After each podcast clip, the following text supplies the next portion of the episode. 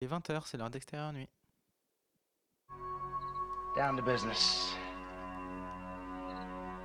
I got my wild cherry diet Pepsi, and uh, I got my blackjack gum here, and I got that feeling. Mm, yeah, that familiar feeling that something rank is going down out there. Oui, non, non, vous vous trompez pas, il s'agit bien d'une apostrophe. hein. Voilà, je m'adresse à vous, chers spectateurs. Don't ever feed him after midnight. She's alive!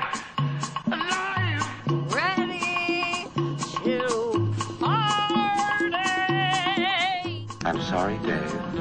I'm afraid I can't do that. I'm a man? Well, nobody's perfect. Qu'est-ce que c'est C'est pas quoi faire. Les acteurs sont à l'aise dans leur personnage, l'équipe est bien soudée, les problèmes personnels ne comptent plus, le cinéma règne. Vers l'infini et au-delà Bienvenue dans Extérieur Nuit en ce 23 décembre. Nous sommes très peu. Bonjour David. Et bonjour Cyril. Bonjour. Nous sommes trois et euh, tout d'abord nous euh, diffuserons une interview réalisée par euh, Louise et Gildas avec Émilie Brisavoine dont le film Pauline s'arrache sort aujourd'hui. Ensuite nous reviendrons sur la fête du court métrage qui a eu lieu ce week-end au Carreau du Temple. En deuxième partie, nous nous amuserons avec un petit jeu. Et enfin, en dernière partie de l'émission, ce sera le tour du grand jeu de Nicolas Pariser. A tout de suite.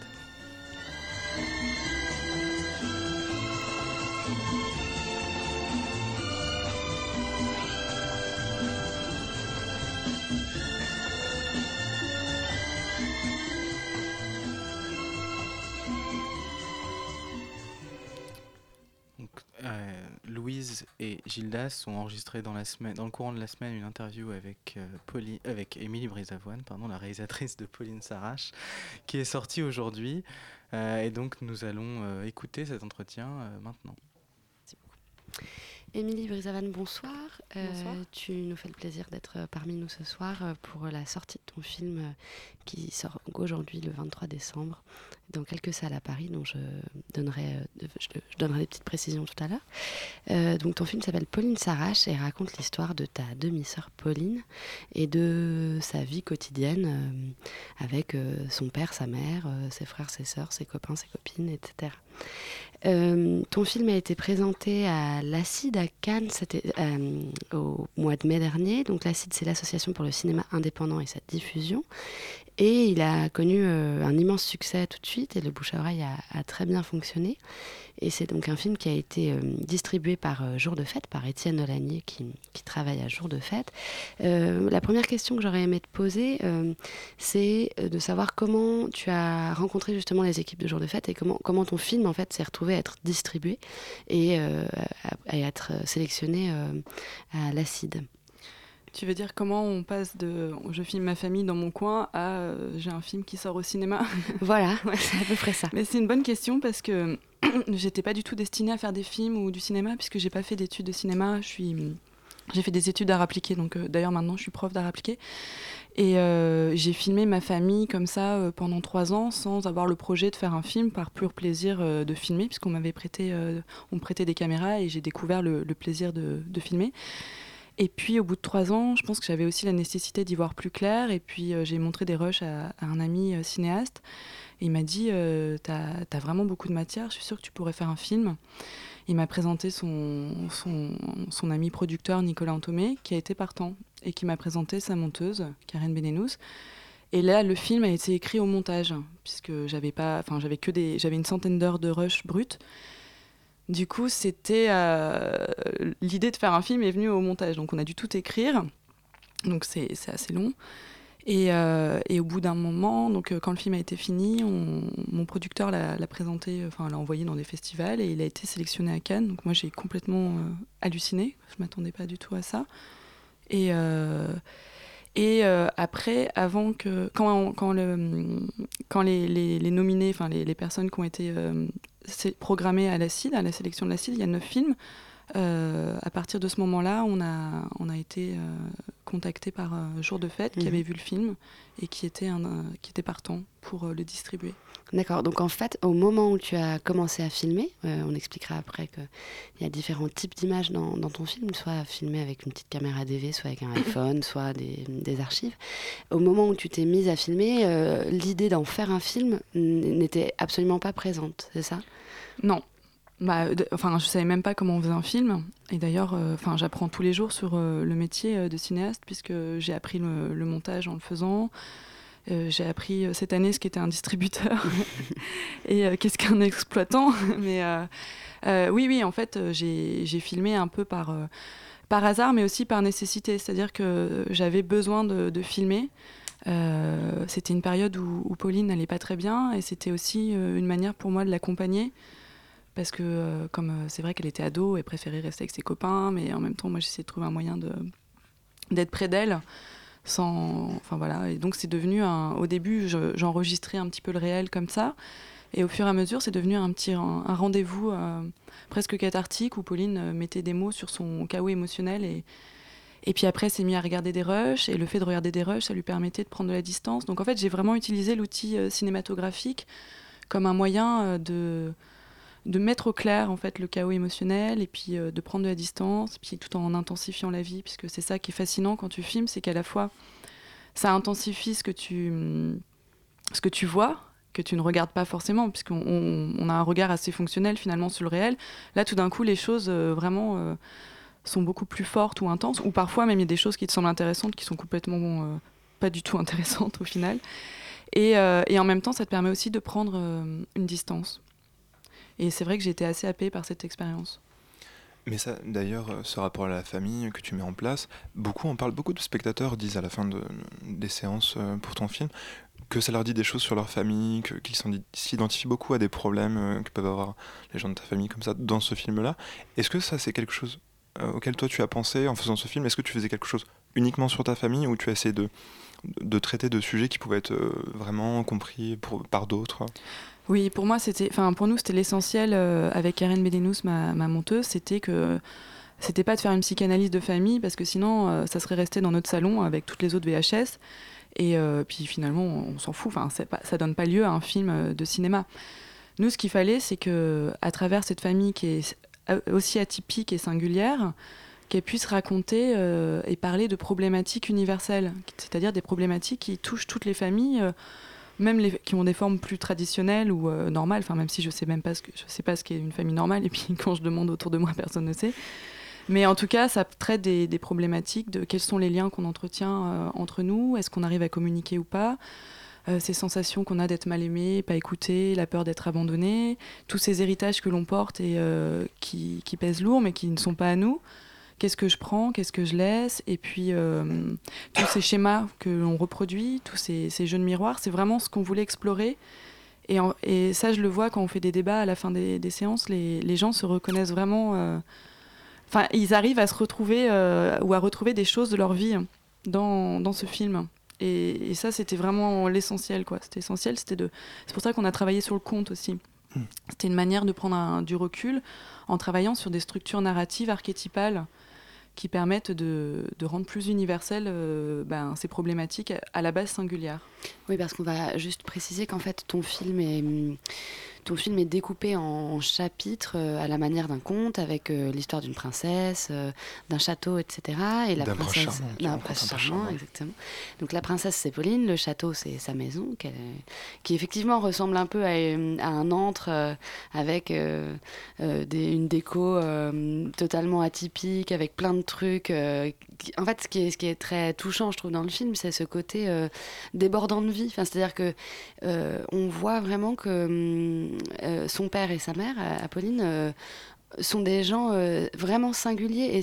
Et, c'est ça, je trouve, qui est très fort dans le film, c'est d'avoir réussi à, effectivement euh, universaliser, comme tu le dis, euh, le propos, alors même que euh, voilà, chaque famille est, très différente, mais pour autant, euh, chaque famille peut rencontrer euh, des difficultés ou des joies euh, un, peu, un peu identiques. Et donc, euh, ce chapitrage en, en- sous forme de conte de fées aide, euh, aide euh, chaque spectateur à, comprendre. C'est ce que tu dis aussi dans le dossier de presse, que ça t'a permis aussi de d'identifier un peu euh, les, personnages dans, dans ce que tu racontais. Donc ça, ça, c'est une une première chose sur l'histoire sur, l'affaire du, du conte. Et moi, j'avais une question sur, sur, la, sur l'histoire de la famille atypique. Euh, j'ai l'impression que dans, dans le film, euh, cette dimension-là n'est pas euh, du tout envisagée par, par les gens qui sont filmés. C'est-à-dire que j'ai pas l'impression que Pauline, elle, elle vive sa famille. Enfin, elle, elle, elle sa famille comme une famille anormale ou comme une famille pas comme les autres. Enfin, elle dit que sa famille est pas tout à fait comme les autres, mais j'ai l'impression que euh, ça n'est pas le sujet du film de dire que euh, sa famille est anormale. Comment toi tu as hum, comment as, travaillé là-dessus? Si, elle pose quand même, elle dit souvent, euh, moi j'aimerais avoir une famille normale. Elle, parle quand même de, de cette normalité comme d'un horizon, voilà, salvateur qui pourrait. mais comme j'imagine, tous les ados estiment que leur famille est juste pas possible et qu'ils voudraient vivre ailleurs.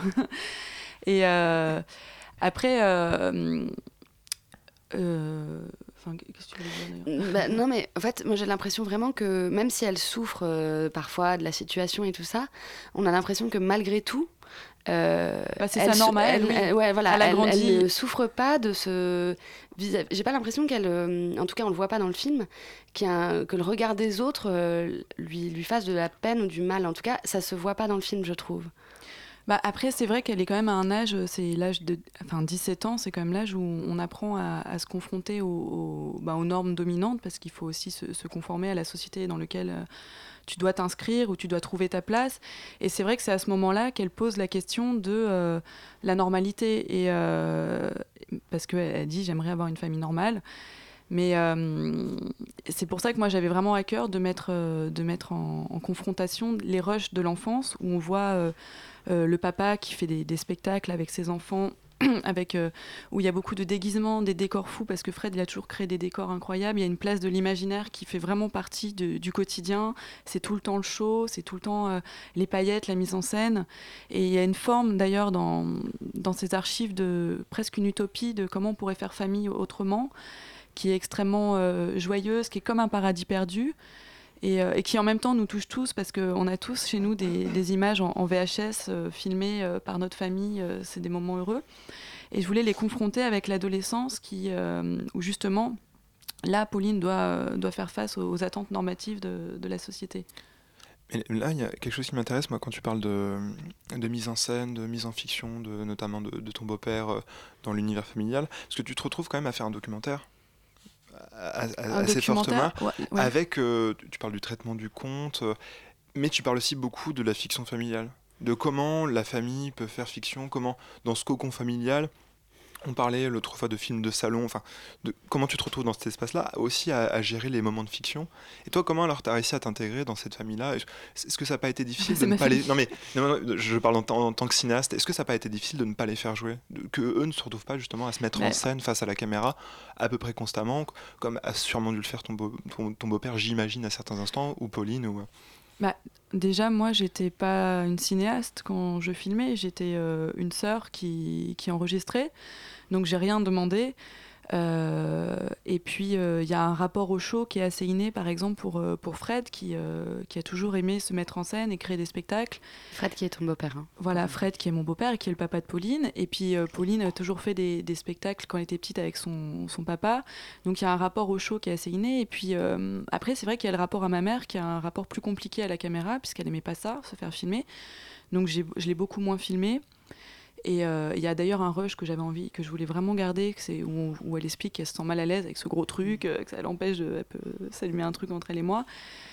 Et euh, c'était important qu'on comprenne aussi le rapport à la caméra. Et, euh, et c'est vrai qu'on voit vraiment une différence entre la génération de Pauline qui a l'habitude d'être filmée et photographiée depuis qu'elle est enfant, qui, fait des selfies, qui met des vidéos sur, euh, sur Facebook, qui en fait qui prend en charge la représentation de soi et qui sait, enfin c'est devenu une compétence des nouvelles générations de se représenter.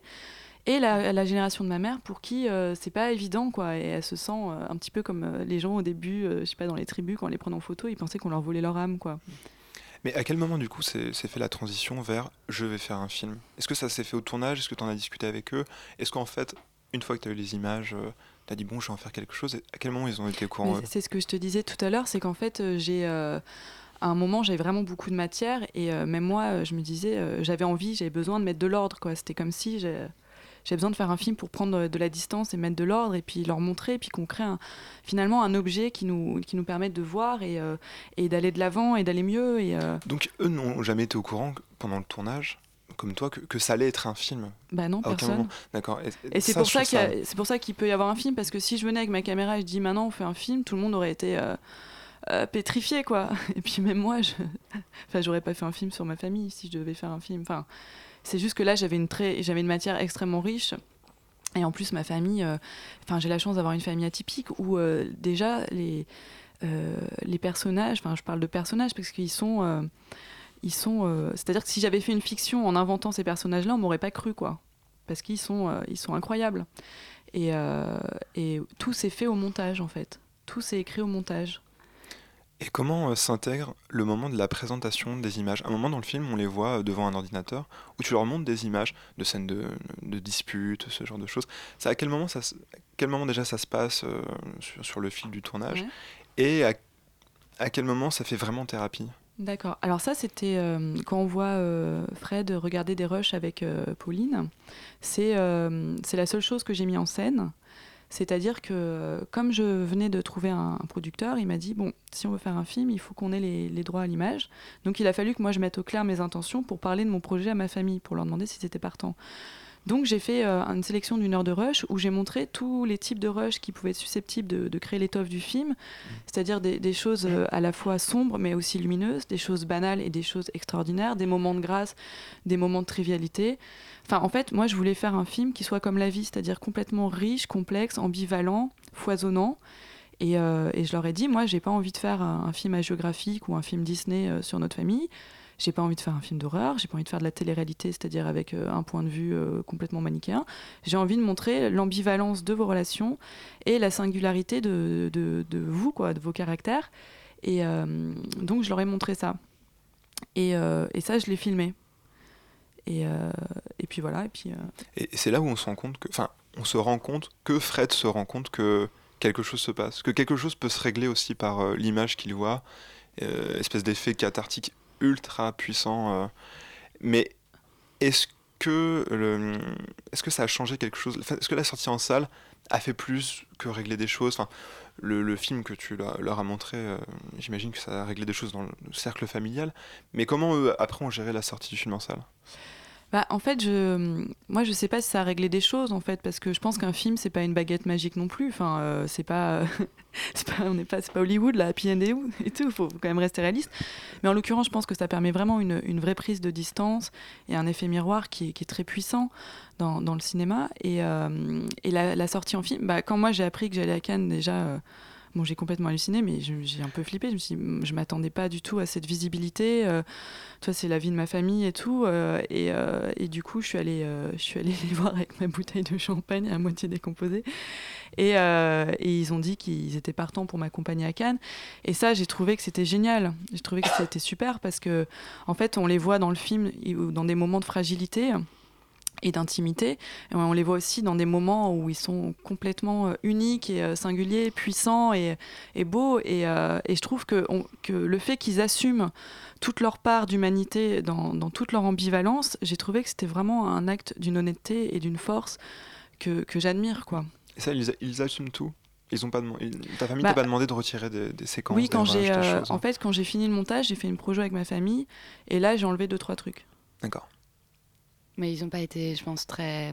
Ils n'ont pas dû beaucoup te censurer parce que, quand même, ils acceptent. Je trouve que c'est ce que tu viens de dire. C'est très, c'est très beau et très louable de leur part. Ils acceptent quand même d'être montrés sous toutes leurs coutures, euh, même les, même les côtés qu'on n'a jamais envie de montrer Bien habituellement. sûr, ouais. quoi. Donc, c'est.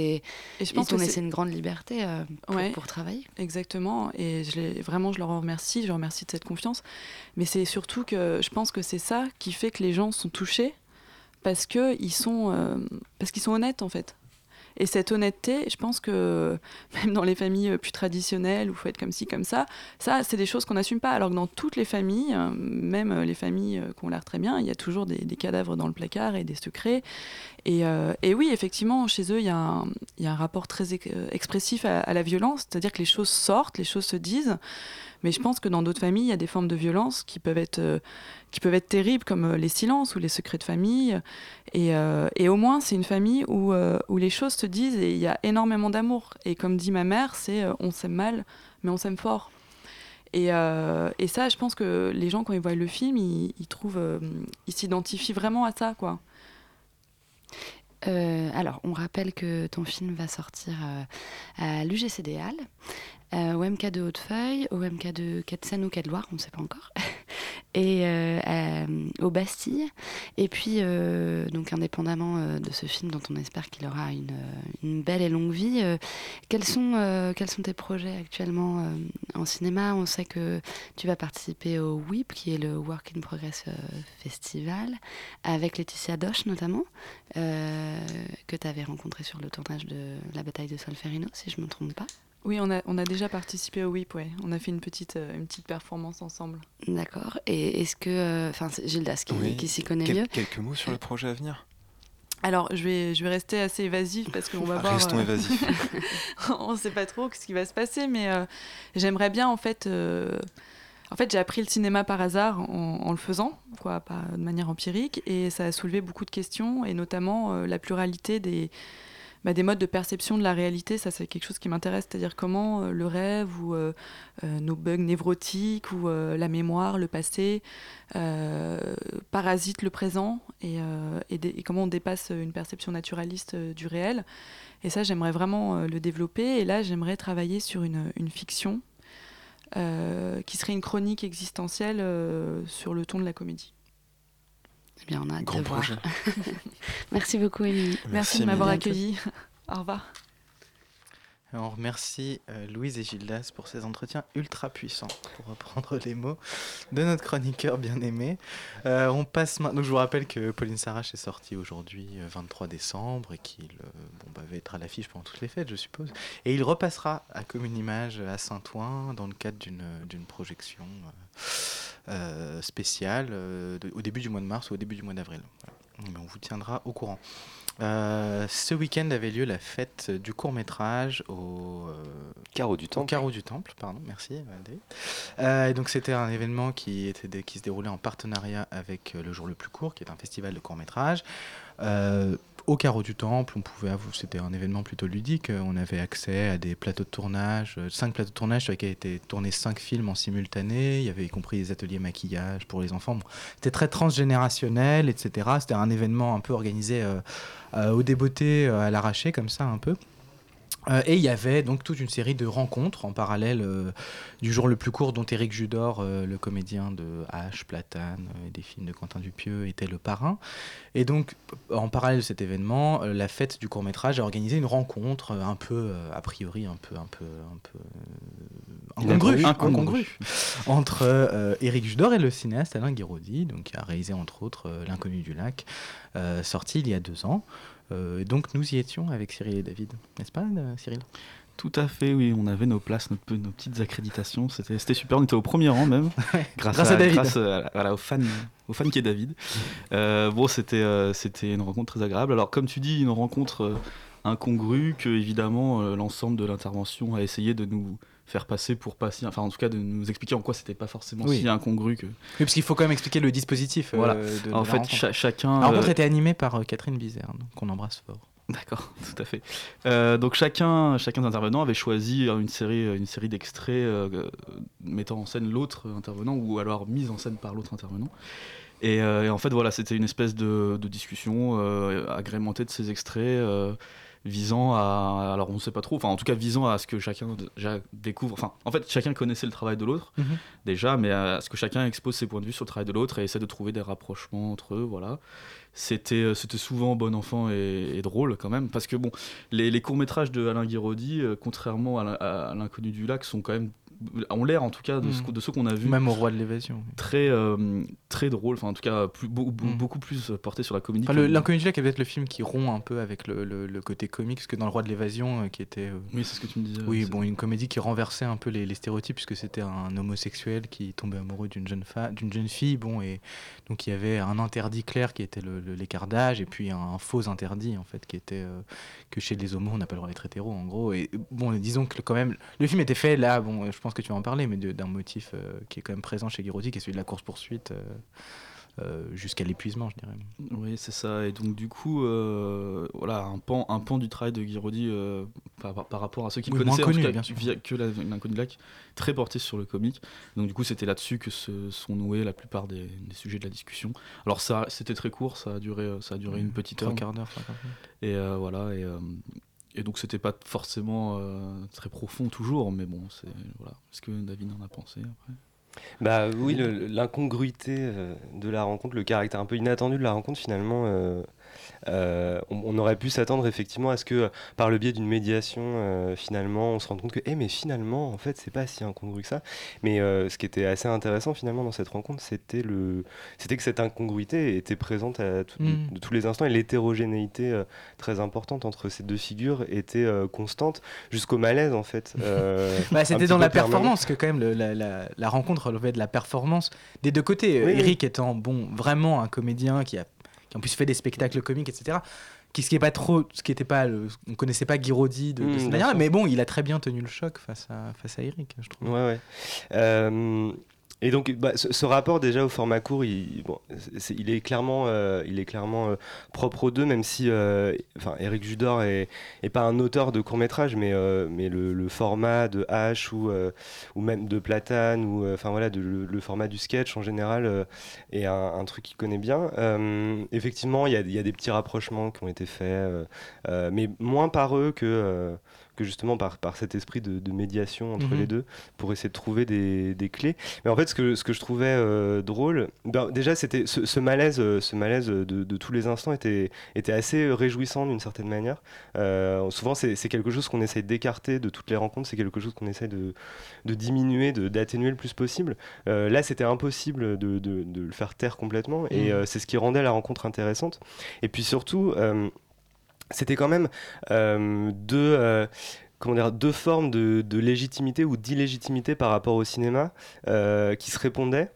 Et, et dans leur dialogue, pour le coup, il y avait vraiment quelque chose qui est né, je trouve. C'est-à-dire que euh, euh, Eric Judor est quelqu'un qui s'excuse d'une certaine manière en permanence de. de euh, à, à la fois, c'est celui des deux qui a le plus de succès, c'est Mhm. celui des deux qui était le plus connu, et c'était euh, pour, pour le voir que beaucoup de gens étaient peut-être dans cette salle-là. et en même temps, il n'a pas, voilà, il a pas la caution auteur qu'a Oui, Guiraudy, même il n'a pas la a- caution il a quand même un peu changé de dimension. Oui, oui, il a changé C'est de pas Ramsey dimension, non plus. Ramsey, lui, il n'a pas cette. À part Voilà, faire, la figuration chez Rabat Non, non, il il n'a jamais eu de caution Il est auteur, l'auteur d'une série qui s'appelle Platane et que, Oui. que, que beaucoup de gens euh, aiment. Oui, euh, bien enfin, sûr. non, non, qui est effectivement une série qui a beaucoup de qualité. Euh, il est aussi voilà, un, un des acteurs de, de Quentin Dupieux et, et Quentin Dupieux a cette caution-là. Mais disons que lui, en tant, en tant que figure sûr. tutélaire ou en tant qu'auteur, il reste associé, euh, voilà, d'accoler seul tout à un court métrage de Guiraudy, euh, ça pouvait sembler un petit peu étrange. Et donc il avait cette espèce de posture un petit peu à la fois de, de, de la star, mais en même temps qui s'excuse d'être là ou de ne pas être le de pas être le, le type sérieux de l'affaire et, euh, et Guiraudy enfin voilà en, en parlant des Césars euh, prétendus de Guiraudy qu'il n'avait pas enfin Oui. il s'est gouré en disant oh j'ai pas tous les Césars de Guiraudy alors que Guiraudy lui a juste précisé qu'il avait Bah, juste un de ses films a eu un, a eu un César. Parce que le, non, L'Inconnu du Lac a eu le César du meilleur second rôle masculin pour Ah, Pierre de la c'est vrai, ouais, ouais, lui-même n'a pas reçu. Non, lui-même n'en a pas reçu, mais euh, voilà. Mais peut-être euh, que Alain lui-même ne, se souvenait peut-être pas que L'Inconnu du Lac avait eu un César quand même. Mais disons que ce qui, ce qui était, euh, ce qui naissait de cette rencontre, c'était euh, le- le caractère un peu irrévérencieux ou alors. Ou alors révérencieux, enfin plutôt révérencieux de Guiraudy vers, euh, vers Eric Envers d'une Eric, certaine manière, en disant euh, que voilà, enfin euh, pour lui la, la- la- la comédie burlesque, la comédie du geste, du corps de- d'Eric Mhm. et Ramsey est quelque chose qui- qu'il adore. Euh, et à l'inverse, quelque chose de totalement irrévérencieux dans, dans- dans le, le rapport d'Eric au cinéma de, De Guiraudy, de Guiraudy. Oui, qui se moquait beaucoup, serait- voilà, qui serait pas, qui était pas du tout celui d'un journaliste, celui d'un critique, celui même d'un cinéaste de la même trempe a priori, qui était de dire mais alors là comment comment t'as fait, mais alors là, les acteurs, ils ont Mhm. vraiment appris ce texte à la con, Mhm. etc. Euh, et Guy Roddy de répondre à, à ce type de questionnement un petit peu profane, mais en même temps, c'est, c'est- ce- voilà, ce- cette confrontation des, des deux regards était assez. euh, Moi, je dirais que l'habileté de la rencontre, c'était bon. Parce que moi, je trouve que dans la confrontation des extraits, on voyait quand même euh, ce qui avait pu faire naître cette idée, ou en tout cas ce qui lui donnait a posteriori euh, de l'intérêt. Et d'ailleurs, les, deux ont essayé d'en parler, mais c'est vrai qu'il n'y a pas grand chose à en dire. C'est des motifs de, de, burlesque, de, de, parfois même de comique langagier, etc. Mais, même si les modalités en sont euh, assez éloignées. Puis il y avait parfois des jeux, la, séquence de Platane, qui est en, qui, en, fait un film, un film de costume, et la sorte de relecture par, le, par euh, Alain Guiraudy de de de de D'Heroic Fantasy. enfin d'une sorte de vision un un peu, euh, archétypale voilà de- ouais, voilà ouais. et bah, et- et disons que ça c'était contrebalancé en effet par le fait que la performance elle-même euh, euh, voilà rétablissait de l'incongruité tout le temps Mm. puisque euh, il ne se comprenait jamais c'est ce qui produisait d'ailleurs le fait que la- la- cette conférence était drôle enfin c'était en elle-même cette conférence était un, un épisode de comédie je dirais c'est-à-dire que c'était euh, vraiment comique et et, et- et pas, pas que parce qu'il y avait de la moquerie ou quoi. Alain Guiraudy avait bon, euh, de la répartie. Bon, euh, je trouve qu'il n'y avait pas le côté, le ton, je dirais, un peu un rock ou un peu. euh, qui serait, de, qui aurait été, qui aurait consisté en fait à élever des choses basses, c'est-à-dire à dire que H c'était un chef-d'œuvre, etc. ou quoi. Et de la, de la même manière, il n'y avait pas chez, comme tu disais, chez Eric, voilà, la révérence qu'il y aurait à l'égard des trucs. Donc a on n'a ja- jamais la rencontre à chercher à établir de, de- de- d'équivalence entre les deux. D'ailleurs, c'était pas, pas l'intérêt, mais voilà, moi je, je trouvais ça assez marrant. Euh, Guy Roddy avait dit lors d'une, lors d'une rencontre, euh, justement euh, organisée par les Inrecuptibles en 2008, je crois, ou 2009, sur euh, l'avenir du cinéma français, euh, qu'il adorait, euh, qu'il adorait Apocalypto de Mel Gibson. Et bon, c'était un, c'était un film qui était un, euh, dans, le, dans la première confrontation, qui est une- un truc entre une, un montage entre Du Soleil pour les gueux et euh, Seul Tout, où il y a donc des courses poursuites à chaque fois, sachant que euh, Apocalypto n'est qu'une immense course poursuite. C'était assez marrant. Donc il il y avait quand même une sorte de cohérence dans le projet, enfin qu'on pouvait retrouver, et puis en même temps quelque chose d'assez inattendu et d'assez spontané en fait dans la rencontre. Il y a, il y a- le jeu était assez subtil, je trouve, entre les, les, les- les deux qui ont vraiment euh, joué le jeu de la performance, je trouve. Mais surtout que c'est une rencontre qui est vraiment restée entre leurs mains. euh, à Bien sûr, deux. oui, oui, Elle, oui, a, ils elle a été finalement très oui, peu. euh, euh, cadré, oui, voilà. Très peu Puis bon, l'animatrice Catherine Bizerne a fait bon, euh, plutôt bien. c'est effacé d'une bonne manière. et ben très bien. On passe maintenant, on écoute Instant Crush de Daft Punk.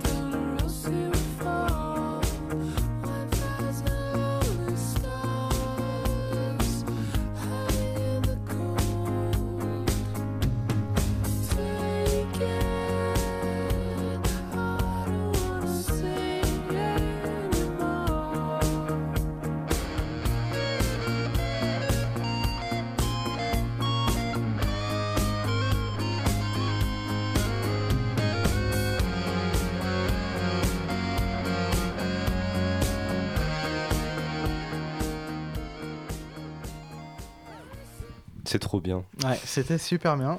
Euh, très bonne chanson. C'est le, meilleur morceau d'ailleurs, je trouve, de, l'album. hein. Euh, très nettement. Bon, voilà. on fera une émission musicale plus tard. Euh, comme promis, on va s'amuser entre nous, hein, parce qu'on est que trois. On va faire un petit jeu avant de parler du grand jeu de Allez. Nicolas Pariser. En avant. Donc c'est un petit jeu dont je vais vous exposer les règles. Donc. Nous avons deux participants. Gilda, euh, Gildas, non. Gildas a fait une belle interview. Il David. ultra puissant. Ultra puissant. David, pas. ultra puissant, et Merci. Cyril, ultra puissant également. Euh, on va donc, euh, donc, je vous explique donc la règle du jeu. Euh, le but premier de, de l'exercice, du quiz, est que vous deviniez de quel film parle la critique, l'extrait de critique Donc que je vais vous lire. des exergues de critique. Vous avez des, des- des extraits de critique. D'accord. Euh, et vous devez deviner de quel film parle. Et évidemment, vous aurez des points bonus si vous devinez de quelle revue euh, provient euh, le texte et qui est l'auteur du texte. Hmm. Voilà. Donc, vous êtes prêts? On c'est est pratique. Ouais, on peut partir. Alors, euh, comment on se manifeste? C'est le premier, le premier répond, euh, le premier qui répond. Euh, je propose, oui, que ce soit le Oui. premier qui répond. Alors, sinon, si vous voulez, on peut faire autrement. Je peux euh, soumettre alternativement à chacun d'entre vous, et si vous Bah, répondez disons- mal, l'autre, l'autre s'exprime. Celui qui répond Genre, premier je- à la main et je après. prends la voilà. main, je laisse Ouais. la main. Voilà. Exactement. Donc, donc, Tu check. euh, Julien donc vous voulez prendre la main. Alors, moi, je propose que quelqu'un prenne la main d'emblée. Ah bon? Ouais, Bon bah je prends la main. tu prends la main. Attends, mais il faut donner un thème alors. Comment Hein ça Genre, bah, comme dans la question. En fait, Ah oui. genre euh, thème et là on. on- on- Ah, mais non, mais je peux pas, non. Bon, Ouais, bah alors ouais, vas-y, non, non, pas de thème. Pas de thème. Honneur au. ou Il y aura alors- des indices, honneur par aux- contre, si vous voulez, il y aura des indices. Ou Honneur alors on s'écharpe. on- honneur aux on- Ouais, on- non, non, on non, non, non. C'est déjà écharpé. Enfin, on s'écharpera déjà la semaine prochaine. D'accord. Euh, donc, alors c'est parti. Donc, l'extrait de la, de, la, de la critique. Ouais. Les scènes de guerre ne mettent en évidence la confusion et l'adrénaline qui règnent sur le champ de bataille qu'au moment où les soldats s'apprêtent à en être évacués. Avant apparaît au contraire chaque fois l'insupportable intelligibilité des opérations, dont se trouve doté celui qui ne les considère que d'un seul point de vue. La réduction de la vision à l'extrême American entraîne. Sniper? Bravo. Hmm. Et American alors, Sniper. alors de, de quel euh, De quelle revue cela vient-il? Bah alors là franchement c'est au pifomètre. Euh, je sais pas je dirais. Euh, Là, j'en- sais rien. En fait, j'ai- j'essaie de tellement, tellement de Ah, déterminer le il film faut que j'ai trouver, même il pas faut trouver écouté une ce que critique disait qui la était critique. élogieuse sur le film déjà. Enfin, Ouais. qui- parce que ça avait l'air Ah, d'être plutôt positif. positif. Non. Donc je finis juste. hein. La Ouais. réduction de la vision à l'extrême entraîne un sentiment de, de lucidité comme d'invincibilité illusoire. C'est pas indépendantien. C'est en effet, c'est en effet dans la revue Independencia, Bah alors, sous la serait- plume de Martial Pisani. Ok. Voilà. Donc c'était voilà. Ah là, c'est bon ça. Donc Comment euh, on répartit les points là du coup alors Un, un partout. un partout. Ah, donc le film vaut autant que leur vue. Ok. Voilà. d'accord. Ouais ouais. Bah, Quand- je peux aussi donner le point pour Martial. Je peux aussi donner le point pour Martial Pisani euh, à, à Cyril. Non, bah non, non, non. Mais non, on je donne pas, non, vrai, on donne pas pas le point du, Non, du, non, du non, critique. On donne, on deux cité. points par truc. C'est moi qui l'ai cité. Voilà. Euh, D'autant plus que je suis le co-auteur de ce texte. Cyril, tu as la main. Euh, tu as la main pour le second, pour la seconde devinette. Sa façon de concevoir tout plan comme une petite scénographie lumineuse, tout en clignotements, reflets, taches multicolores au bord de l'abstraction graphique paraît ici mise en veilleuse. Moins d'expérimentation plastique et plus de profondeur fictionnelle. Ah. Moins de matières en C'est fusion, Star Wars. de délires artificiels et plus de puissance C'est psychologique. Star Wars et alors attends, c'est c'est Star Wars déjà oui. Oui, C'est c'est- c'est le réveil de la ouais. force, en D'accord. effet. c'est Star Wars. Je précise, ah oui, je précise, tous les films sont de 2015. hein. Mhm. Et Ah, c'est. Euh, Alors il y a cette petite pépite quand même, hein, Ouais. pour, te, pour te mettre sur la voie, pour vous mettre sur la voie. Aucune volonté d'hydrocution formelle. Ah putain, c'est Pour quand c'est de la-. C'est Lalanne dans les Inrecuptibles. C'est ça, c'est Jean-Marc Laine dans les Inrecuptibles, donc voilà, où il nous a inventé l'expression hydrocution formelle. Alors, Magnifique. euh, Pour un rappel, c'est quoi une hydrocution, Cyril? C'est quand on a trop mangé qu'on va dans l'eau et c'est dangereux. Voilà, c'est ça. Donc euh, ça ne veut rien dire. en quelque sorte. voilà, euh, merci Jean-Marc. Euh, Je pensais que c'était un choc thermique, mais ok, d'accord. Ouais, bah, mais ça peut être fait, aussi un choc thermique, mais on ne voit toujours pas le rapport. Ouais, ouais. On est d'accord. Bon, donc Jean-Marc, ça ne veut rien dire ce que le tu chaud dis. et le froid. Euh, on passe maintenant à la troisième. donc Peut-être le choc des sabres Cette fois-ci, David qui est à la main. Donc on est, on est à 2-1. Enfin 3-1. 3-1, 3-1. parce que Ah j'ai eu 2 points. T'as eu deux 3-1. points. Alors, Oh c'est pas évident, c'est pas évident celui-là. Mhm. D'une situation, d'une dispute, il ne garde que le substrat du cliché, qui agit comme une sorte de signalétique. Une scène, une image n'est jamais que la partie d'un tout qui coule sur l'écran et qui ne peut s'interrompre, se creuser ou ralentir qu'au risque de dissoudre la totalité. Seulement, à trop vouloir dépouiller le récit pour libérer les images, il aboutit avec ses deux derniers films à une forme certaine d'académisme. Voilà. Bah si. Woody Allen? Oui. Non. Ah non, Eh ah, non. merde, merde. Non, parce que de- depuis ces deux Ouais, derniers ouais. films, Forme d'Académie, ça, Non, ça non. serait. ça Ouais, serait- oui, c'est vrai que ce serait généreux. Non, non, euh, Euh, Alors, attends, Vice attends, t'as perdu la. Non. T'as perdu la main. pardon, j'ai T'as perdu la main, c'est Cyril qui a la main. Euh, il, il, j'aurais dit, j'aurais dit mon roi moi, mais c'est c'est il donc ça peut pas être ça. Pas du tout, non, non, non. Donc euh, je vais dire, euh, je sais pas, alors je sais pas, un Ah. académisme. Attends, attends, attends. Une situation d'une dispute, le cliché. euh, euh, tout coule sur l'écran. Un film qui est un peu liquide, comme ça, fluide. Il y a beaucoup d'eau. C'est un film dans lequel il y a beaucoup d'eau. J'ai vu, ça, ça Il y a beaucoup d'images. Alain Cavalier Il y a beaucoup d'images et le récit se, se libère. Enfin, le les images se libèrent du récit. Le récit. Ah mais oui, évidemment, peu- euh, non. Enfin, euh, je oui, je dirais euh, Malik. Oui, c'était une critique de Night of Cups, publiée dans. Bon, au pif, je sais pas. Positif Bah, Non, Je dirais positif une femme. C'est une femme. Isabelle Régnier. Non, une autre Euh, femme. Enfin, une jeune femme. Très Muriel jeune Joudet femme. Muriel Joudet dans Croc. Nick. Croc. Donc, je euh, eh, un Joudet qui est. Bien joué. Exactement. Ça fait Bravo. 4 4-2. Bravo, 4-2. Ok. Euh, voilà, Muriel Joudet, donc, qui est également une des figures phares du grand jeu dont nous parlerons tout à l'heure. Euh, c'est Cyril qui a la main maintenant, c'est ça Non, 4-2. oui, si, exact. Alors, on Ah est ouais parti Tu Ouais. m'écoutes Bah oui, bien sûr. Le Toujours. film s'avère donc aussi sinueux et digressif que le roman et affiche un Cosmos. récit. Non. Et affiche un récit gigogne où chaque enquête en entraîne une nouvelle, où se côtoie une foule intimidante Mm. de personnages dont on déroule sans sommation l'identité, le passé, les péchés et les vertus dans de longues répliques Mais- hystériques, Mais et où s'entremêlent Ah. Vice. Bravo, Inherent. Où s'entremêlent des enjeux exposés sans le moindre souci de clarté. Hein Oui. Ok. Parce que le film est totalement. Ouais, le film pourtant est très clair. Mais Oui, bon, voilà. c'est pas grave. Enfin bon. Mais c'est c'est parce que c'est parce que le monsieur n'a pas aimé. euh, Ouais. voilà. Alors c'est dans Libération? Pas du tout. Ok. C'est dans, dans une autre revue. euh, Les cahiers du cinéma. Dans laquelle travaille euh, un, un collaborateur de l'extérieur nuit, enfin un chroniqueur de l'extérieur nuit. Cinématiseur. C'est ça. C'était dans Oh. cinématiseur sous la plume, mais pas pas du de, Alors, pas de Renan. C'est Emmanuel. euh, Non. Spadas- euh, Aurélien.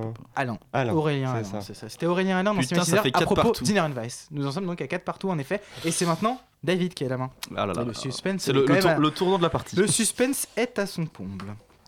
Alors, il y a quelque chose d'étrange au fait d'idéaliser une mise en scène n'ayant pas résulté d'un choix, de trouver supérieurs les artistes soumis à l'obligation de cacher le requin à ceux qui s'en sont libérés.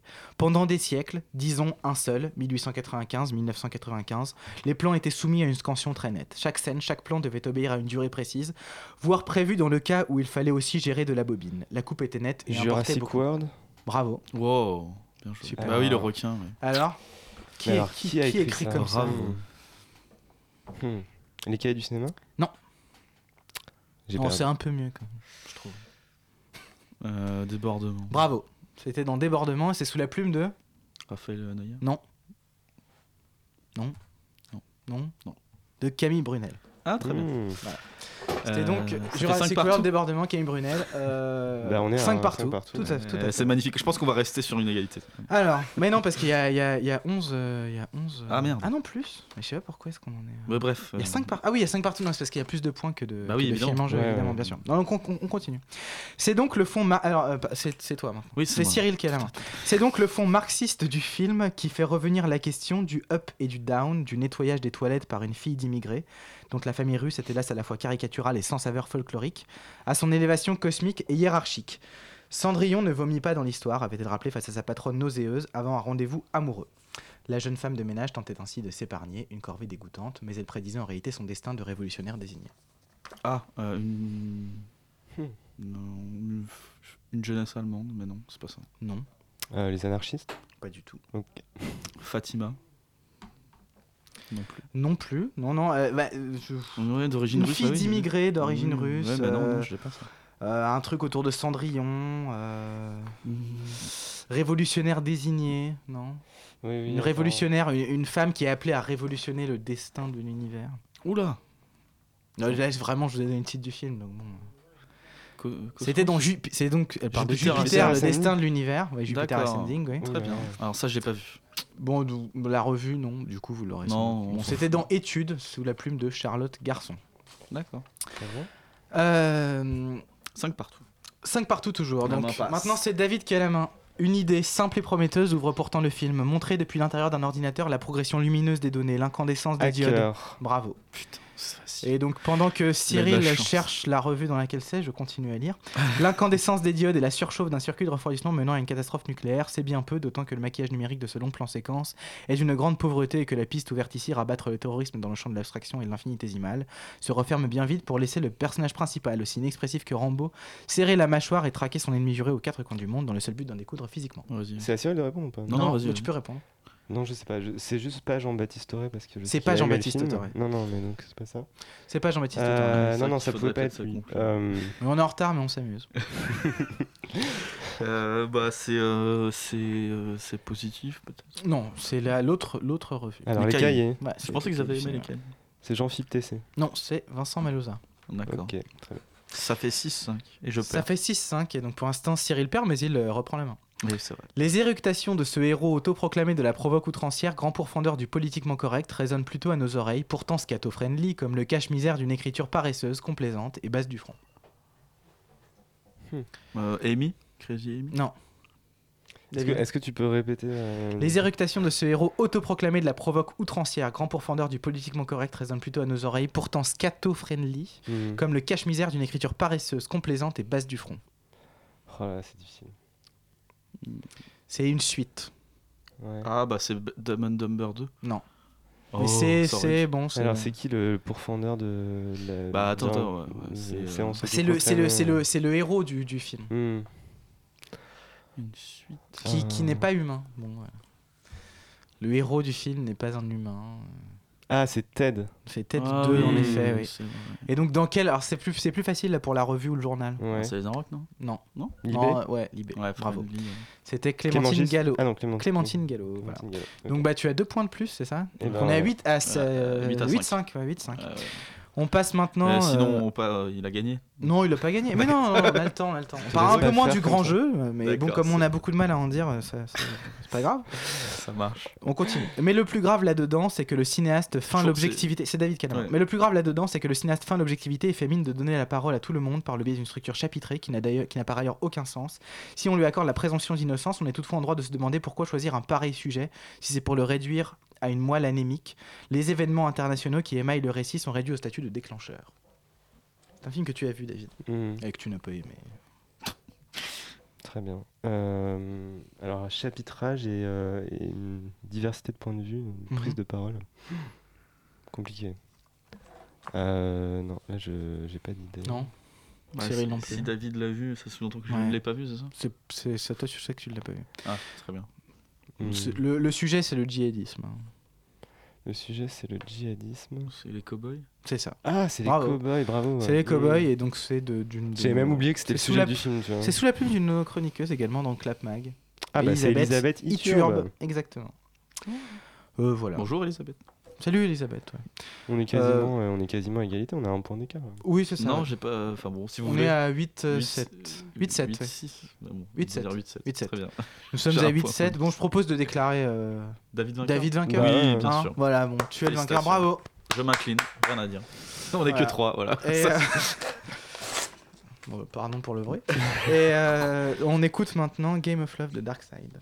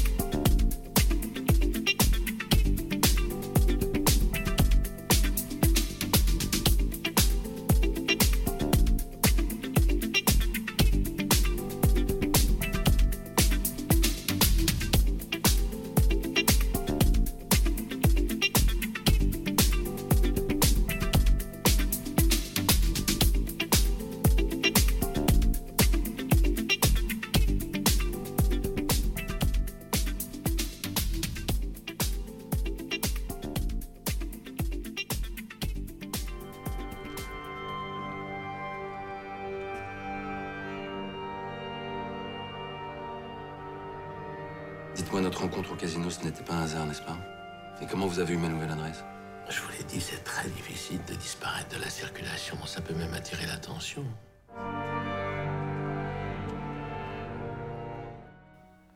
C'était un extrait de la bande-annonce du Grand Jeu de Nicolas Pariser, sorti la semaine dernière, le 16 décembre.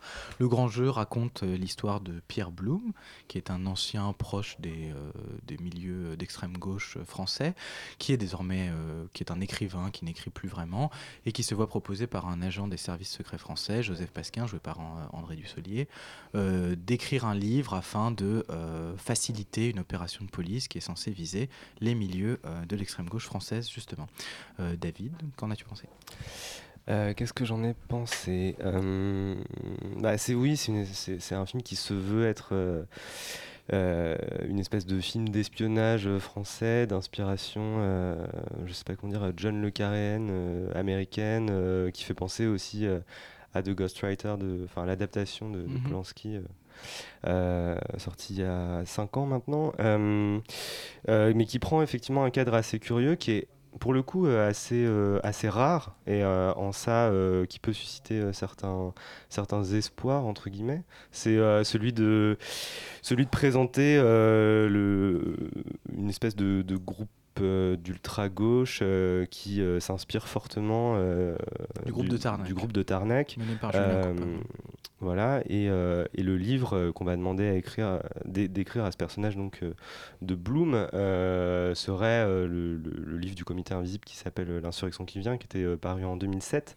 Euh, sauf que voilà, le, là où, où le film prend une espèce de, de versant un peu, un peu dystopique, on va dire, par rapport à, par rapport à la vraie histoire, Mhm. c'est de, de mettre d'attribuer la paternité de ce livre au pouvoir qui l'a combattu. Mhm. C'est-à-dire qu'à l'époque, en, en 2008, euh, donc Michel, c'est Michel, Michel Alliot-Marie, qui est ministre de l'Intérieur, il me semble, et, euh, et euh, suite à suite à ces, ces- enfin voilà, ces, ces- ces événements, on va dire, euh, ces, ces actes de piratage sur des voies de, de TGV. On va donc désigner, euh, on va désigner des, des coupables et, et ce- et ce livre, enfin des Oui, coupables de présumés. prétexte, Et ce livre serait une forme de manifeste qui, euh, en gros, est le, le mode d'emploi de- d'un mode opératoire. Pour, et- pour rappel, la, la- la police maintient jusqu'à aujourd'hui que l'auteur de l'insurrection, un des auteurs de l'insurrection qui Julien vient est Julien Coupa, Ouais. Eric Hazan, l'éditeur, euh, le directeur de la, de la fabri- des éditions de la Fabrique qui Mm. ont publié le livre, maintient que c'est faux. Voilà.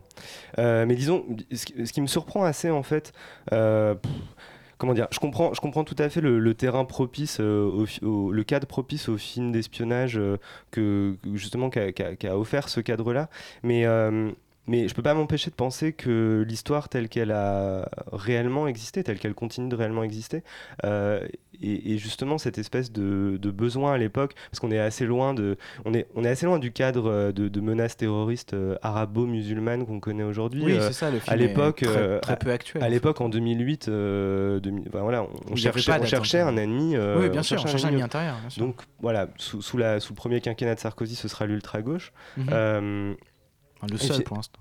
Ouais. et, euh, et, euh, et comment dire, ce qui, ce, qui, ce qui me frappe en fait, c'est que euh, c'est, comment dire que que l'attitude, l'attitude de, de, l'attitude de l'État et l'attitude du pouvoir euh, à, à cette époque-là, comment dire, re- relevait, enfin, d'une, du- d'une capacité manipulatoire euh, suffisante, à mon avis, euh, dans la manière et, et- et d'une incapacité assez, euh, assez flagrante, en fait, dans, dans la manière de, de ne pouvoir se reposer que sur un ouvrage dont on ne connaît pas l'auteur pour, euh, pour essayer d'écrire un mode opératoire et de trouver des coupables. Et que là, fi- finalement, le film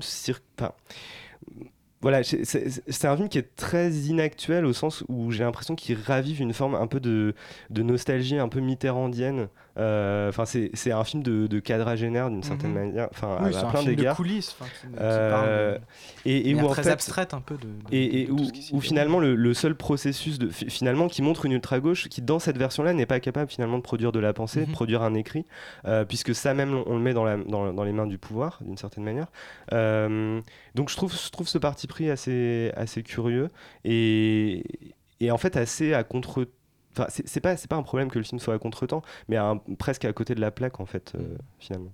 Ouais, je suis, je suis assez d'accord et d'autant que je trouve que le seul- la, la seule chose que ça produit, ce mélange de, de virtuel et de, et de réel. Enfin, c'est-à-dire que cette inspiration de faits réels euh, avec une couche de, de fiction, pour moi, ce que c'est- la seule chose que ça a réussi à produire au final, c'est de déresponsabiliser euh, les personnes qui ont vraiment euh, mené les Les combats qui sont men- euh, voilà euh, d'un côté comme de l'autre Mhm. c'est-à-dire que enfin surtout en fait du côté du ministère de l'intérieur. C'est-à-dire qu'en gros le, le- le film nous explique que ce n'est pas du tout de la faute du ministère de l'intérieur si euh, si le- les, les- les activistes enfin, les activistes si Oui, ce il n'y a pas d'enjeu politique oui, dans le film, si ce groupe a été arrêté c'est purement une c'est purement en fait pouvoir, voilà une, manigance en fait. Ouais, donc du coup on remplace euh, des, des espèces d'erreurs institutionnelles comme voudrait le- le- le- l'incriminer le réalisateur soi-disant par euh, finalement une, une espèce de mini théorie du complot enfin une espèce de Mhm. voilà ça, ça fait ressortir des, des vieux réflexes complotistes euh, très Oui, après, enfin, le, peu- peu fait, agréables le à fait regarder, est que, en fait. le fait est que, le, que, très- très- l'affaire réelle, en effet, euh, visait donc à accuser de manière fausse euh, un groupe pour euh, créer un ennemi intérieur et pour renforcer les pouvoirs de la police.